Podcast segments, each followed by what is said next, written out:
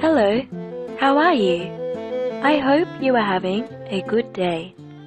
My name is Chanel. I will read you a short story from Brisbane in Australia. John's answer.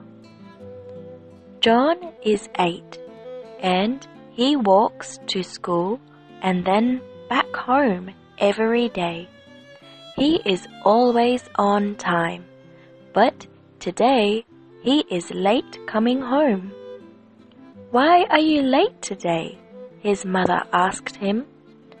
I was in my teacher's office, John answered. Why were you in the teacher's office?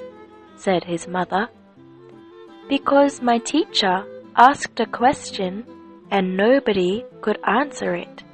But I could, said John. It's good to answer the teacher's question, John's mother said. But what was the question? The question was, Who put ink on my chair? John answered. Thank you so much, Chanel, for reading this story to us. This short story is quite interesting. It has a good turnaround. It was a surprise for me. I mean, the end was a surprise to, for me. Well, first of all, let us see some words that let me help you. The first one is quite easy on time. On time. 准时. He is always on time every time. Well, it's hard to do that. On time every time. On time 是准时，every time 是每一次。Wow, hard to do, huh? And then he is late because he is the only one who could answer a teacher's question.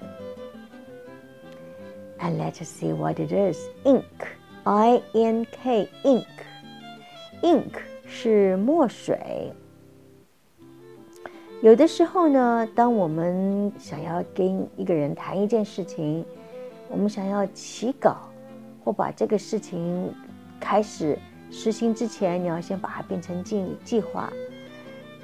你会跟人家说：“So could I ink that idea？”